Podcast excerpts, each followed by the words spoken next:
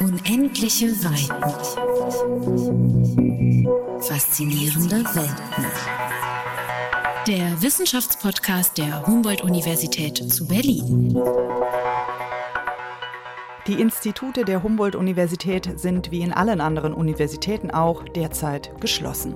Deshalb treffe ich den Chemiker und Wissenschaftler Michael Beudis, mit dem vorgeschriebenen Abstand natürlich, in der Nähe des Institutes für Chemie in Berlin-Adlershof.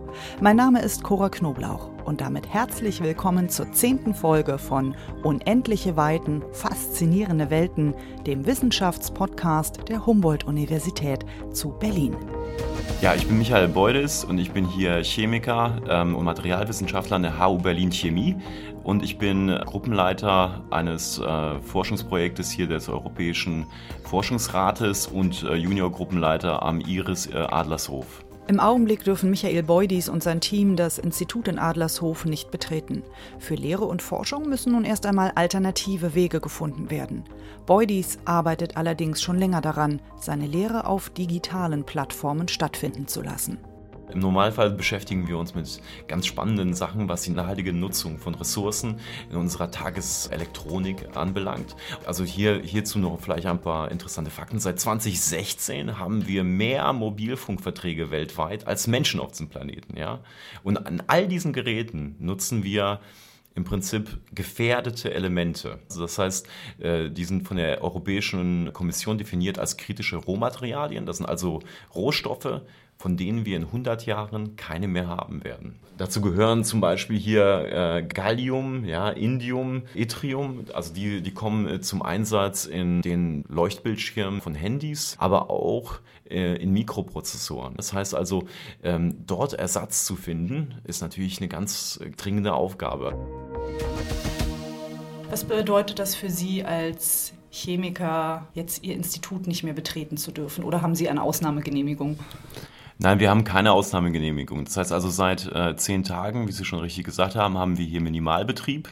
Ähm, das heißt mit anderen Worten, dass alles, was nicht der Instandhaltung von Geräten äh, dienlich ist, eingestellt ist. Das heißt also, alle Forschungsaktivitäten liegen hier erstmal brach. Was bedeutet das aber für die Forschung? Ich nehme mal an, dass nicht jeder hier nur am Computer sitzt, was er vielleicht von zu Hause machen kann, sondern es gibt ja bestimmt viele Forscher, auch Studenten, die hier an Versuchsreihen, an Experimenten arbeiten. Kann man die so einfach unterbrechen und auf Eis legen?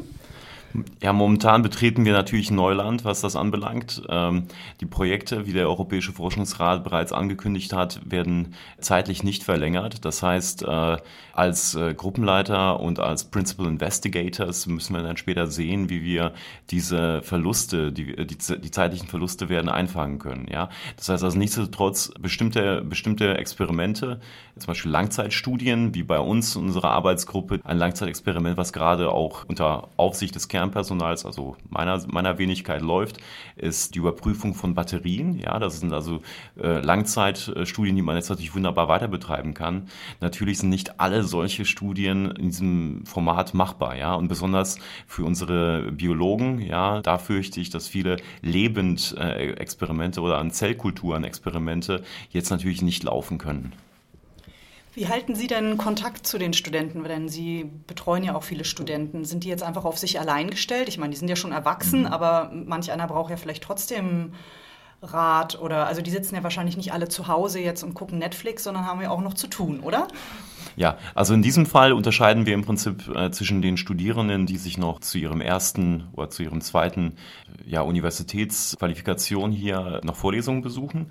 Äh, zu denen kommen wir am besten gleich noch. Aber äh, was meine eigene Arbeitsgruppe anbelangt, haben wir weiterhin auch noch wöchentliche Meetings, die wir im digitalen Format jetzt stattfinden lassen, sprich ja über Video schalten und koordinieren uns dann dementsprechend. Das Ganze, äh, das Ganze dient, äh, also für gewöhnlich sind diese wöchentlichen Seminare, die wir veranstalten zum Abgleich von Fortschrittsberichten. Ja, also was ist, was ist Spannendes in den Laboren passiert? Das können wir jetzt natürlich nicht machen. Der erste Teil des Gesprächs ist meistens so ein bisschen Seelsorge. Ja, also wie halten es alle aus? Natürlich äh, hatten wir, also wir hatten jetzt gerade so ein bisschen Glück gehabt mit dem Timing. Äh, es gab gerade sehr viele Ergebnisse äh, innerhalb der Arbeitsgruppe, die man hätte wunderbar zusammenschreiben können und äh, das tun die Leute. Das heißt also, wir gleichen uns im Prinzip wöchentlich ab, wieso der Fortschritt an den Manuskripten, beziehungsweise auch an einer Doktorarbeit, die jetzt zur Einreiche einsteht, wieso der, der Fortschritt gedeiht. Darüber hinaus haben wir auch noch die Möglichkeit, innerhalb der Gruppe nutzen wir eine, ja, eine Plattform, zur Kommunikation, also zum Live-Chat und zum Austausch von Dokumenten. Das heißt also immer dann, wenn es irgendeinen neue, neue, neuen Draft gibt, ja, also eine neue Fassung eines Manuskripts, können wir dann de dementsprechend sofort äh, in Dialog treten mit den Leuten. Das tun wir eigentlich schon seit Jahren, deswegen existiert diese Infrastruktur. Was die Studierenden nun anbelangt, ja, die jetzt natürlich Vorlesungsausfall und Verschiebung von Klausuren hinnehmen müssen, da stehen wir natürlich vor einem ganz anderen Problem. Hier sehen wir einfach, dass sowohl die Vorlesungen ja, im Massenbetrieb nicht stattfinden können, als auch Klausuren oder Nachklausuren so in diesem Format, wie wir es bisher hatten, live nicht stattfinden können. Und hier sehen wir tatsächlich auch eine gewisse Diskrepanz. Ja? Wir haben im Prinzip die Medien und die Gerätschaften und die Infrastruktur für digitales Lehren schon seit Jahren. Ja? Und im Privaten nutzen wir die auch. Im äh, normalen Lehrbetrieb allerdings haben sich die meisten Kolleginnen und Kollegen bisher dazu entschieden, das zu tun, was sie auch selber kennen. Ja? Was ich kenne, das fresse ich. Und in diesem Sinne haben wir auf dieses digitale Format was Lehre anbelangt, in den wenigsten Fällen bisher umgeschaltet. Und jetzt in dieser Ausnahmesituation müssen Sie den Weg gehen? Also wissen Sie von Kollegen, die sagen, so gut, dann mache ich das jetzt halt. Ich habe es die letzten Jahre nicht gemacht, aber jetzt fange ich mal an damit? Ich würde es ich positiver formulieren. Ja? Das heißt also, natürlich, natürlich müssen wir äh, zu einem gewissen Sinne diese Unterrichtsinhalte jetzt auch machen. Aber äh, zum anderen äh, hoffe ich auf ein Umdenken. Ja? Denn diese, diese neuen Unterrichtsformate und diese Medienformate, besonders was Instructive Videos, ja, das heißt, äh, oder auch aufgezeichnete Vorlesungen anbelangt, die bieten ja durchaus einen, einen gewaltigen Mehrwert. In einer Vorlesung haben sie meistens, ja, 30 äh, bis zu 200 Leute rumsitzen. Jeder lernt mit unterschiedlichem Tempo. Eine aufgezeichnete Vorlesung bietet hier einen ganz gewaltigen Vorteil, gerade für die Leute, die vielleicht einen, einen Teil der Vorlesung zwei- oder dreimal hören möchten. So vielleicht auch wegen Sprachbarrieren zum Beispiel? Exakt so ist es. Also eine voraufgezeichnete Vorlesung und tatsächlich der, der interaktive Teil an dem ein Professor oder ein, ja, ein Lehrverantwortlicher äh, sich im Prinzip nur dann interaktiv beteiligt, wenn es um den Mehrwert über die Vorlesung hinaus an die Studenten geht. Wäre tatsächlich eine, nicht nur ein Notbetrieb der Lehre, sondern es wäre ein Mehrwert für die Lehre. Das heißt, wenn ich Sie richtig verstehe, empfinden Sie das schon auch als Chance jetzt? Ich würde, ich würde tatsächlich diese Krise als Chance begreifen, äh, bessere Lehre, ja, also eine qualitativ bessere Lehre anbieten zu können auf längere Sicht. Ist dieses Sommersemester dann noch zu retten? Ja, ich bin, ein, ich bin grundsätzlich, auch wenn, die, auch wenn die Stimme es nicht suggeriert, bin ich grundsätzlich ein sehr positiver, eingestellter Mensch. Ich bin mir ganz sicher, auch aus den internen E-Mails zur Koordinierung dieser, dieser Aktivitäten hier an der HU Berlin Chemie sehe ich, dass besonders äh, ja, die aktiven und auch die jungen Kolleginnen und Kollegen ganz viele tolle Konzepte haben, mit denen man, mit denen man dieses, diese digitale Herausforderung äh, der digitalen Lehre auch bespielen werden kann. Ja, nun sind die Chemiker, würde ich als Laie sagen, ja doch sehr systemrelevant im Augenblick. Also im Prinzip könnte doch die Humboldt-Universität mit ihren Laboren und dem Know-how und dem Manpower, der hier zur Verfügung steht, an einigen Schaltstellen, zum Beispiel im medizinischen Bereich, doch helfen und sind doch gebrauchter denn je. Wie bringen sich die Chemiker der HU gerade ein? Tatsächlich die Krise hat ähm, innerhalb von kürzester Zeit bei uns allen, also hier spreche ich wahrscheinlich auch für die, für die Mithörerinnen, ähm, ein Gefühl ausgelöst, äh, es passiert etwas, eine Krise ist da, ich habe jetzt eine, ein, ein brennendes Verlangen, aktiv zu werden, um allein schon der Machtlosigkeit zu Hause, in der Selbstisolation zu, zu begegnen. Das ist nicht immer von Vorteil. Also als konkretes Beispiel, ähm, das Labor Berlin Charité Vivantes hat äh, also nach qualifiziertem Personal gesucht, um ähm, Corona-Proben schneller analysieren zu können. Dieser, dieser Bedarf wurde dann auch intern von der Charité-Seite aus sehr schnell abgedeckt von sehr vielen Leuten, die sich da auch gemeldet haben. Der Aufruf äh, hat eine ganz gewaltige Resonanz ausgelöst. Also mehr als 500, 600 Zuschriften aus dem Berlin-Brandenburger Raum äh, trafen bei den Laboren ein. Was von Chemikern oder Laien oder so Hobbychemikern? Nein, nein, also es waren, das waren tatsächlich also von, von CTAs, MTAs, also äh, chemisch, medizinisch-technische Assistenten äh, bis hin zu Professoren und CEOs war alles mit dabei. Also höchst qualifizierte Leute. Natürlich ähm, hat die Charité da ihre eigenen Qualitätsstandards. Das heißt also, nicht jeder äh, mit einem biochemischen Hintergrund ist notwendigerweise auch qualifiziert mit für den Menschen gefährlichen Proben.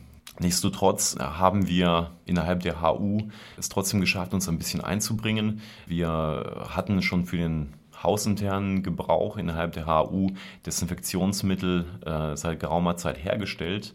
Jetzt tun wir das auch für, die, für einige Stellen innerhalb Berlins, also für kritische Infrastruktur und ähm, sind da eigentlich, ganz froh darüber. Ja. Also die Kolleginnen und Kollegen von dem Kernpersonal hier aus der HU Berlin Chemie machen ganz fantastische Arbeit in der Herstellung von 300 bis 500 Litern Desinfektionsmittel nach WHO-Empfehlung pro Tag ja, äh, und äh, sind da eigentlich wirklich auch ganz stolz drauf und ich denke auch zu Recht. Ist das so reichlich, dass Sie das einfach auch an die Charité und zum Beispiel auch an die Polizei spenden können? Nein, wir haben natürlich nicht Desinfektionsmittel und die Herstellung des Materialien dafür gehamstert im Vorfeld. Wir verdanken diese Möglichkeit auch äh, der, dem Verband der chemischen Industrie, der nochmal ähm, die Hersteller aufgerufen hat, hier die, die Produktionskapazitäten von den Bestandteilen von Desinfektionsmitteln, die da wären Ethylalkohol, ja, das ist also der normale äh, Alkohol, äh, Wasserstoffperoxid, was die Leute vielleicht aus Blondierungsmittel für ihre blonden Strähnen kennen und äh, Glycerol, ja, für die Handdesinfektion. Das sind die drei Bestandteile. Also äh, dort wurde, hat der Verband der chemischen Industrie äh, die herstellenden Unternehmen aufgerufen, nochmal die Produktion hochzufahren und äh, die kritische Infrastruktur mitzuversorgen. Ja, da wir hier auch innerhalb des Berliner Raumes an der Versorgung der kritischen Infrastruktur mit Lösemitteln beteiligt sind, wurden wir hier auch dementsprechend beliefert und verschenken dann dementsprechend die bei uns eintreffenden Spenden der chemischen Unternehmen weiter. Das heißt, die Labore hier an der HU laufen auf Hochtouren? Ja, also äh, tatsächlich zur Herstellung von Desinfektionsmitteln, das muss man sich an, äh, vorstellen, wie, äh, wie sich zu Hause ein Drink mixen. Es ist keine, it's, it's not rocket science, ja. Auch äh, zumindest von der Komplexität her. Was, was, was komplexer ist und auch für die, für die Mitarbeiterinnen und Mitarbeiter hier im Kernbetrieb sind natürlich die großen Mengen. Aber es, ist, es bedarf nur eines Labors dafür. Jetzt stecken wir zwar noch mittendrin in dieser Krise, aber gibt es jetzt schon Ideen, wo Sie sich auf den Zettel geschrieben haben, da werden wir auch nach der Krise weiterarbeiten, weil es ja mutmaßlich nicht das letzte Mal ist, dass wir in so einer Situation sind? Ja, diese Bestrebung gibt es tatsächlich. Ich bin als immer noch junger Wissenschaftler, ja, zumindest auf dem Papier, Teil der Wissenschaftler am Weltwirtschaftsforum. Dort äh, finden gerade äh, Überlegungen statt und wir, wir arbeiten gerade gemeinsam über weltweite Netze, Konzeptpapiere, was wir aus der Krise eigentlich lernen. Äh, diese Krise ist im Prinzip wirklich ein Stresstest unserer Systeme. Das heißt also, welche dieser Strukturen müssen wir auch weiterhin pflegen, ja, über die Krise hinaus, denn die nächste Krise kommt bestimmt. Und äh, der Einfluss der Wissenschaftler, wie wir momentan aus dem, Fer aus dem Fernsehen sehen, ja, diese, diese Lust auf Expertise und Expertenmeinung, die äh, in den letzten zehn Jahren so ein bisschen zurückgegangen ist, aber jetzt wieder eine Renaissance erlebt, die werden wir wieder erleben. Und wir äh, tragen gerade zusammen, wie haben unsere, unsere Communities, ja, also unsere Umgebung, unsere Institute, auch unsere Länder weltweit auf diese Krise reagiert und welche dieser Strukturen sind resilient, ja, also sind widerstandsfähig und wo muss Widerstandsfähigkeit weiterhin äh, ja, aufgebaut oder hergestellt werden. Das Ganze klingt noch so ein bisschen theoretisch, aber ähm, es gibt tatsächlich praktische Anwendungen. Zum Beispiel, wie begegnen wir als Wissenschaftler Fehlinformationen? In, innerhalb der Medien. Äh, hier wurden äh, besonders im angelsächsischen Raum, aber auch bei uns innerhalb Berlin von der Charité Covid-Hotlines äh, bereitgestellt, wo auch äh, Wissenschaftlerinnen und Wissenschaftler in Dialog treten mit der Bevölkerung und äh, dort Aufklärungsarbeit leisten. Natürlich kann das nicht jeder so charismatisch wie Professor Drosten, aber die Nachfrage nach dieser Art von Expertise ist enorm. Und genau da können wir uns natürlich als Wissenschaftler in einer Zivilgesellschaft einbringen. Zum Abschluss die Frage, was ist jetzt für Sie das dringendste Problem, was Sie hier an der HU im Institut für Chemie gerne lösen möchten, bis zum Sommer, sagen wir mal? Oder die größte Herausforderung? Die größte Herausforderung wird es sein, äh, für meine Arbeitsgruppe, aber sicherlich auch darüber hinaus, sich selbst die Struktur im Alltag zu schaffen, sodass äh, zumindest die Aufbereitung der Forschungsergebnisse stattfinden kann. Und auch, ich glaube, worunter auch die Studierenden und auch die Beschäftigten hier äh, insbesondere leiden, ist, dass obwohl der Wissenschaftsalltag meistens doch mit Frustrationen verbunden ist, gibt ja nicht nur die, eine gewisse Struktur, sondern auch eine Sinnhaftigkeit, die jetzt gerade vielen abhandengekommen ist. Genau diese Hoffnung nicht aufzugeben, ja, das ist äh, doch wieder in einer gewissen Zeit zu einer Normalität, dass wir zu einer Normalität zurückfinden werden. Das möchte ich dann auch äh, den, den Zuhörerinnen und Zuhörern und auch meinen Mitarbeiterinnen und Mitarbeitern ans Herz legen. Äh, die Wissenschaft bleibt hier nicht stehen. Vielen Dank, Herr Beudis. Vielen lieben Dank. Unendliche Weiten. Faszinierende Welt. Der Wissenschaftspodcast der Humboldt-Universität zu Berlin. Alle vier Wochen neu.